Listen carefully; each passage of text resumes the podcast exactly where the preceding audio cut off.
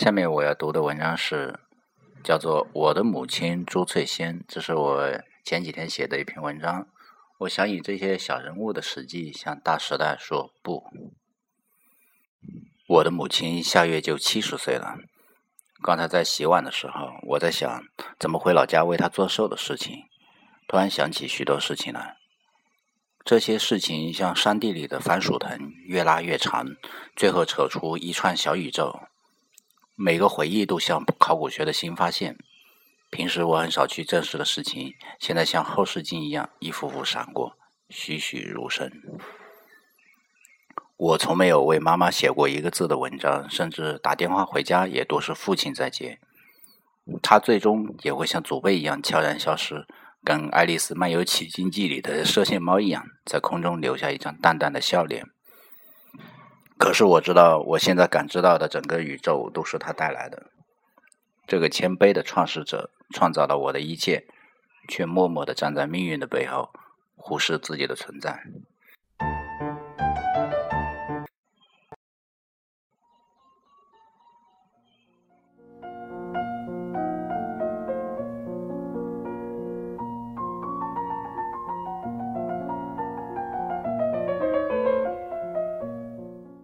的记忆开始的很早，我记得在我两岁的某一天，妈妈抱着我去到一条田埂，自己下田去收稻草。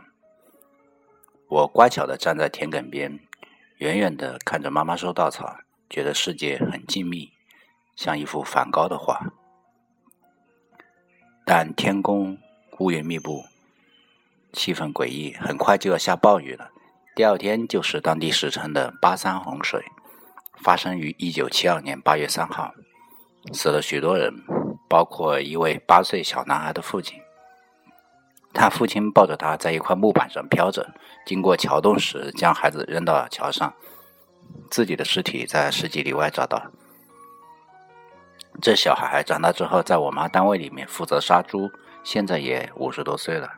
时间真是可怕的东西，但情感更更可怕，它跨越永恒。那一年，我妈妈二十七岁。我掐指一算，二十七岁就相当于现在一九八七年出生的姑娘。而我八七年那年高中都毕业了。我今年四十四十四岁。我妈妈四十四岁那年，我正在街头闹事，担心的她手脚发凉。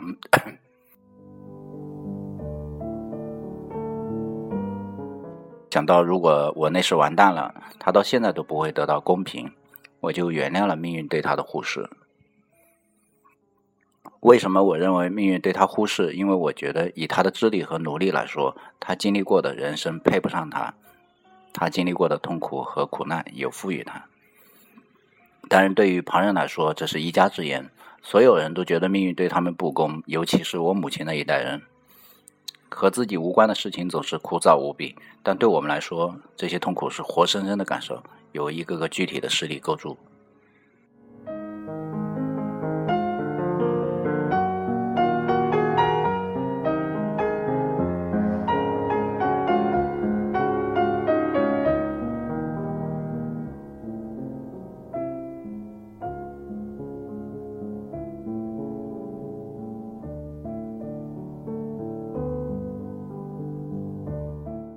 我真正知道他叫朱翠仙的时候，那是六七年后，我识字了，要填家长姓名。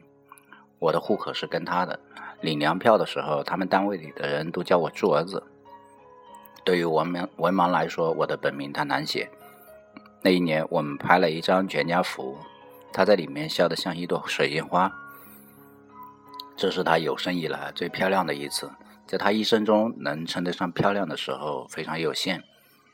苛刻的上帝，只有称得上青春和慈爱，这个表情才称得上完美。纵然如此，也只有少数几个人才能感知到。但我小时候很小就知道了，那就是美丽。小孩的视角总是比较刁。我的母亲朱翠仙出生于我家乡那个小村旁的小镇里，当时还是一个小县城。兄弟姐妹共六个，她排行老五。有一个舅舅早夭了，他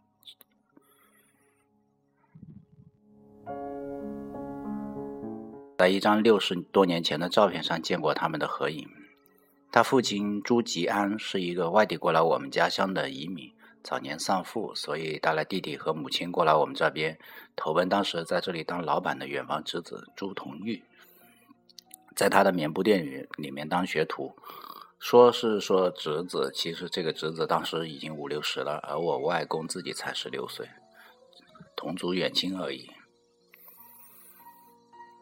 在那一张六十年前的照片上，我外公表情严肃，和和我小舅舅后来的样子很像。而我妈妈站在外婆旁边，不到十岁的样子。那时的她绝对不会想到自己后来会有那样的人生。在母亲和外婆的描述里，外公是一个勤勉的人。抗战后，他自己开了一家杂货店，名字叫做“朱富元记”，生意一度还蛮红火的。我没见过有人开了一个杂货店，几十年后还有报纸写他的，但“朱富元记”就可以。好景不长，解放来了。虽然这解放来了，并没有给他带来什么直接的恶果子，但真不算什么好事。在全国通用的苦难中，他去世了，店也被充公了。我妈妈在下乡做知青之前，有两三年都在他的病榻前服侍他。我没见过外公，他死的比我出生还要早。总结下来，这是一个一辈子勤勤勉勉，没有得到什么好下场的普通老实人。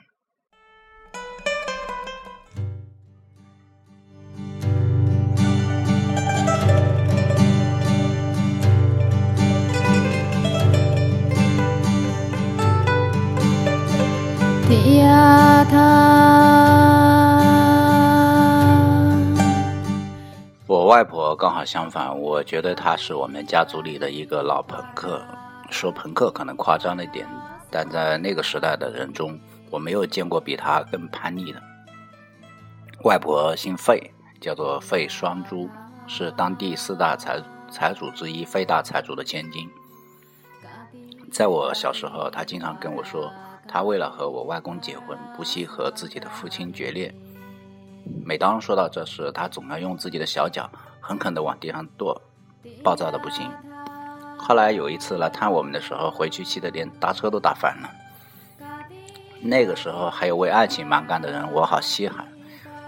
我一般都只能从书里找到，何况是那种小镇子里。后来我外婆说，他父亲死时死前的遗言说。他是他所有子女里面脾气最像他的，可是就是不听话。废话，听话还能像他吗？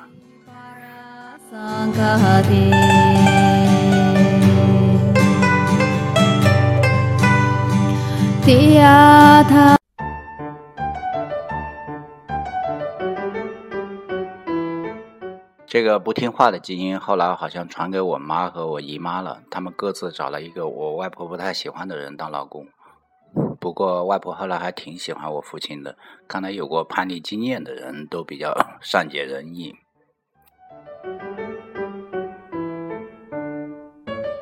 和外婆不同，我妈顶多算个外柔内刚，我家的主意哪怕都是她出的，拍板的也不是她。最终，她还是一个传统的人。比我外婆更传统，我指精神上的。为什么在我看来，我母亲比她母亲更传统？因为文化大革命伤害到了她的人生。这革命口号像伪劣的积雪，她的人耗尽青春，最后面对的是一张骗局，像玻璃瓶里无望扑腾的苍蝇，努力就像一场笑话。自从下乡做知青，他再也没能回城，一生都钉在那块土地上了。看得出来，这个怨气比外婆对他父亲的怨气还要强烈一百倍。你可以和自己的父亲决裂，但是你不能跟命运决裂。他再怎么蹂躏你，你都只能接受，只能在有限的范围内做些小调整。在一个狭窄的牢房里面，也许你侧个身睡，手臂会没那么麻，只能那么安慰自己。我为什么这么计较这事？因为母亲觉得她的人生毁了，所以只能指望我。所以，列位看官，你们知道我的压力了。但是我并不抱怨这种压力转换。全国有近百分之一百人望子成龙，但叫成龙的只有一个。我在相当长一段时间内都能感觉到母亲的孤独。我知道她无法向任何人说清楚这种感受，哪怕她絮絮叨叨几十年，也排遣不了孤独感。他从一个絮絮叨叨的妇人变成一个絮絮叨叨的老妇人，仍然不能说明白为什么他不能取得一个更好的人生。如果有时间，我都会听他说上大半天。其实那些故事我都听几百遍了。如果他早点有信仰就好了，可能佛祖或上帝会解释给他听。可是文化革命把信仰的机会都毁了，没有人能够解他的惑。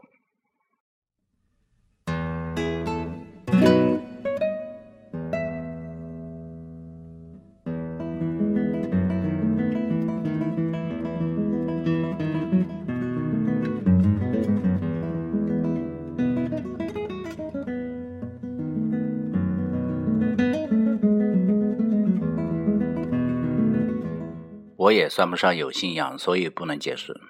但我把人生视为自我修行。你所做的任何事都有它独立的意义。你折腾，你耗费，你进取，你放弃，你主动，你被动，都是一种应劫的状态。如果你没有合了那个道，你所做的一切都是徒劳。我认为所有人都在，我认为许多人都在徒劳，所以要去寻找那个道。那个道是什么？我自己也在摸索。在我自己找到他之前，我并不愿意去评估父辈们的人生。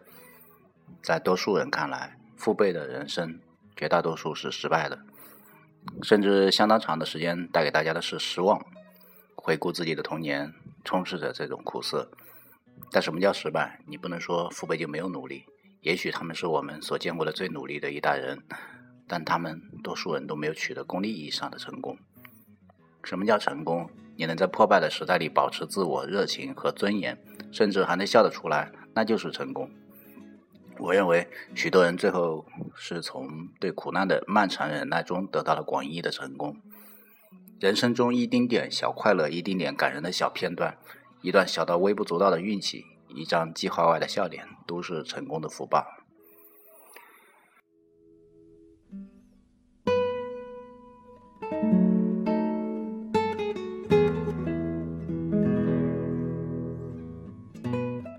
亲是他众多兄弟姐妹里面最容易被忽略的角色。简单的说，就是一位配角。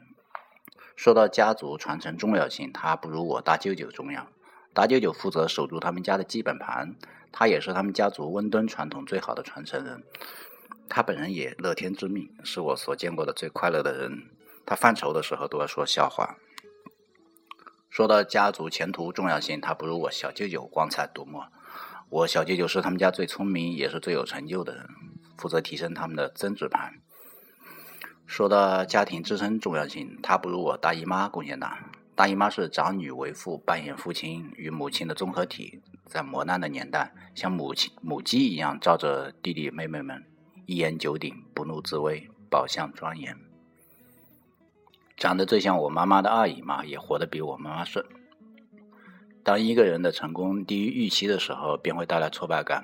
我个人认为，我母亲不服命运的这个安排，因为这与她的智商不匹配。我认为她在这方面是很自傲的。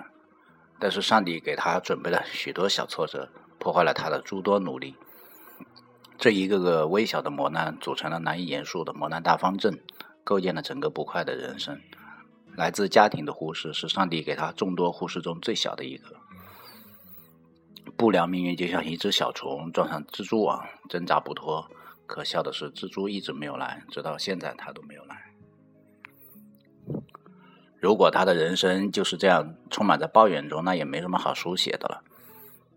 母亲的人生实践证明了，努力未必一定能通向成功，但没有努力的人生是缺乏尊严的。无论你手里的材料多么少，你也要螺丝壳里做道法，把它做出精彩来。一盘豆腐还要做出四菜一汤呢。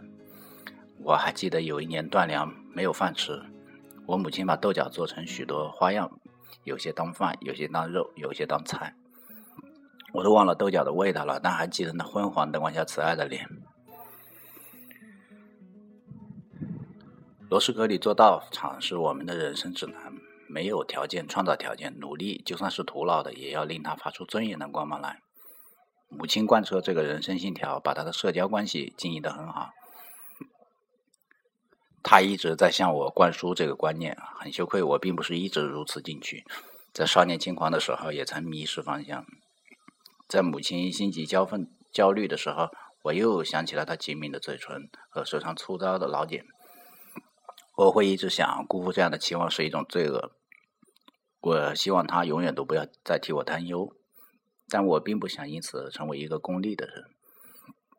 我觉得做一个有完整情感的人更能符合他的要求，虽然他不一定能理解这一点。